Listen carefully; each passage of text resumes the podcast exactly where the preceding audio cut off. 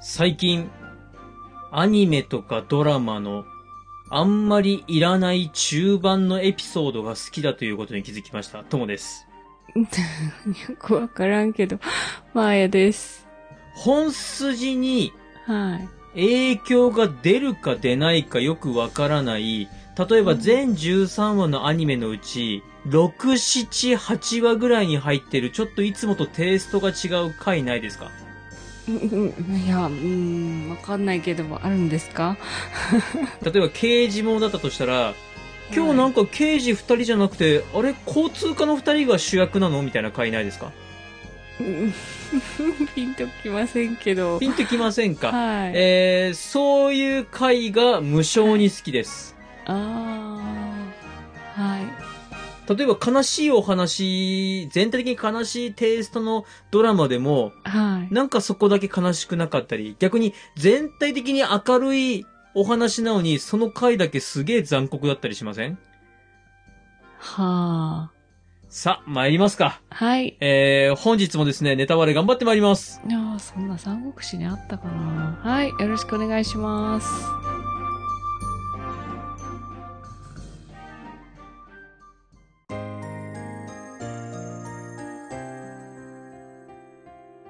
三国だが。今週のネタバレです。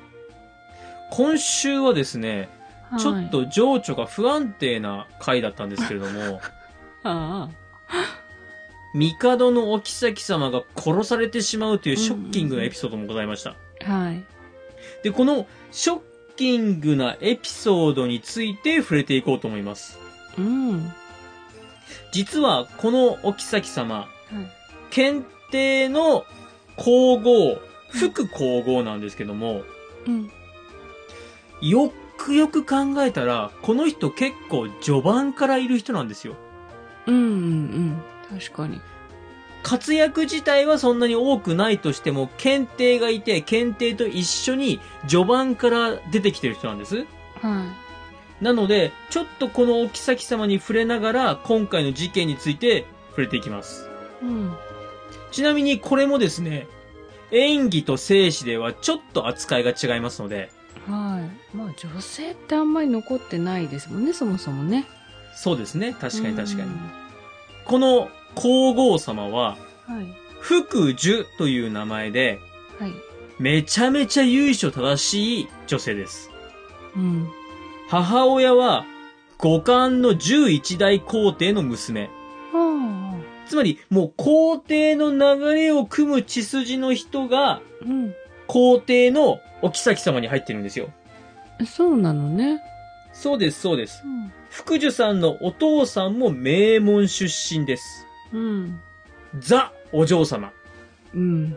でしょう。はい皇后になるんだからね。そうです。さあ、このザ・お嬢様なんですけども、うんじゃあこのお嬢様がどんな人生、どんな生活を送ってきたかというと、は東卓が。洛陽の都から長安に行くよーって強行した時があったじゃないですうんか。はい。その時に、検定と一緒に長安に移ってまして、で、長安に移ってから皇后になってる人なんですよ。ってことは、ごご成婚されたのが、長安に移ってからってこと？高級に入ったのはまだ洛陽にいた頃で、うん。で、皇后ですよっていう立場になったのがは、い長安に行ってからなんです。はさあ、覚えてますでしょうか？い。うん。長安から帝は逃げ出しましたよね。うん。その時、この福寿さんも当たり前ですが、一緒に逃げております。はい。めちゃめちゃ犠牲者が出て、うんしかも徒歩で逃げ出すという、はい。流れ流れて早々に保護されるまでの道すがら、はい。例えばこの副皇后の側近はうん殺されたり、は持っていたお宝も奪われたり、い。うん。そもそも歩きでヘトヘトなんで、うん。着てるものすらボロボロ血まみれ。そして一旦落ち着いた安遊という町では、はい。食べるものすらないっていう状況だったんですよ。そこを曹操が保護して、は今、都にいるわけです。い。うん。でも、曹操に保護された結果、帝の周りはみんな曹操の息のかかった人間ばかりなんですよね。ですね。この状態にあんまりいいと思わなかったと言いますか、東条さんがうん。暗殺計画を企てて一族もろとも処刑されたじゃないですか。はどうも、その敵討ちとして、お父さんの福官さんと共に曹操の暗殺計画を企ててるんですよ。い。うーん。ここちょっと覚えておいてくださいね。昔あった曹操を倒そうっていうクーデタうん。ーに失敗したので、その復讐というか、その意思を継いでもう一回クーデターをしようとしたっていう事件の首謀者が副皇后なんです。皇后さんが積極的に動いてたのね。皇后がお父さんを巻き込んで、お父さん一緒にクーデターしようよっていう風に巻き込んだわけです。ん。帝じゃないんだ。で、ここからが演技と生死の若干違うとこなんですけども、はい。このクーデターがバレてしまうと。うん。バレた結果、お父さんも殺されるし、途中仲間だった人も殺されるし、で、演技の中、つまりあの、吉川英治先生の三国志の中でも、うん。最後殺されてしまいましたっていう風に言ってるんですよね。うん。うん。帝の子供たち二人の王子も殺されてしまいます。そして、皇后がいなくなったということで、うん曹操の娘をあ皇后にしますっていうあらすじでしたよね。あ。うん、そうでした。これが演技でのあらすじなんですが、うん。生死でいくと、ちょっと違うんですよ。うん。生死ではですね、昔、すっごい昔に暗殺計画を立てたんだけれども、うん。それが、なんか、うやむやのうちに亡くなってしまったと。うん。で、亡くなってしまった暗殺計画をずーっと放っておいたのに、急に曹操が、そういえば昔そんなことあったよねと。うん。あれ？そんなことあったか？じゃあ今更だけど、副皇后、処刑いやー急に思い出した。そうです。ちなみに処刑というか、副皇后、閉じ込めます。ああ、幽閉した。幽閉です。幽閉します。えー、ずっとここにいる気？死ぬ？死んじゃう？いやー、これね、僕殺しはしないけど、え、自殺とかしちゃう？しちゃう？みたいな感じで、自殺させます。あ結果、もう高級に入っていた曹操の娘が。順番的に皇后になりましたよっていうのが、うん。生死の流れなんですよ。はつまり、生死と演技では若干、時間の流れが違うんですよね。うん。演技では、お父さん。もクーデターに加担する暗殺計画に加担して殺されてますけども、はい。生死では、もう当の昔に父ちゃん。死ん。でます。ええええそうなん。だ。はい。父ちゃん、娘から、曹操暗殺してよって言われて、うん。って飲み込ん。で、あー、これはそんなことしたら大変なことになるなーっていう状態で死んでます。ああ。じゃあ、何も起こさずに、計画だけって感じですね。計画聞いて、あー、そうだねーって言って死んでるんです。うんうん。で、それを、曹操が、なんか昔そんな計画あったって知ったぜじゃあ、えいっていうことなんですよ。うん、ああ、でも、なんか自分の娘を皇后にするためにな気はしますけどね。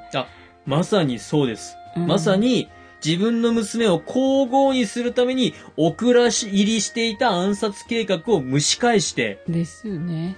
で、無理っくり事件にしたんだろうなっていうのが、この一連の流れかと思います。うーん。曹操ってめちゃめちゃ命狙われて、はいめちゃめちゃ暗殺計画とかクーデターとかやられてるんですよ。うん、まあ、そうでしょうね。で、今までのあらすじの中でも、あいつが裏切ったけど先に捕まえたとか、うんあいつのクーデターを未然に防いでとっ捕まえて一族全員処刑してやったわみたいなあらすじ何回かありましたけども、はい。この曹操の状況から中国ではことわざができています。おう。これがですね、曹操の話をすると、曹操が現れる。つまり噂をすれうんば影が差すみたいな意味なんですけども、曹操の話をしてると曹操が現れるんで、クーデターとかそういうのができないね、と悪いことは言えないねっていうことわざですね。うん。さあ、どうでしょうか。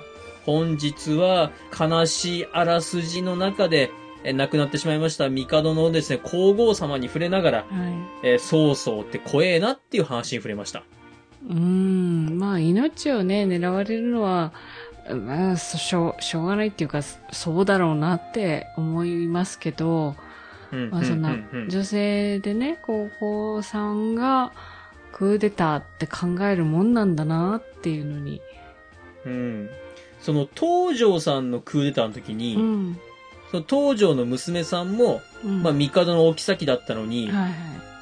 お腹の中に赤ちゃんがいたのに殺されたっていうのがすごいショッキングだったらしくて、うん、まあそうよね。あんなんされたらたまらんっていうことでやろうって思ったようですね。うんうんうんん。本日のネタバレは以上です。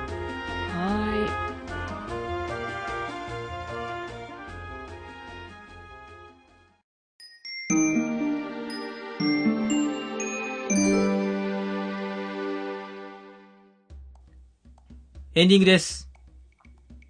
今日は、まーちゃんが眠そうなので、サクッといきい。ます。いやいやいや。メールアドレスお願いしします。ええー、えー？いく？えー、なんか疲れてる感じなんで。はい。皆さんからのご意見ご感想をお待ちしております。Gmail です。数字で359、アルファベットで DAGA、三国だが、アットマーク Gmail.com。エピソードの概要欄にお名前だけで送れるメールフォームもございます。Twitter をされている方は DM でも結構です。感想は、ハッシュタグ、三国だが、三国を漢字、だがをひらがなでつけてつぶやいてください。はい。疲れてます。次回はですね、はい。剣と矛と盾、うん両来来、蒲生の兵の3つに触れていきます。はい。では、また日曜日にお会いしましょう。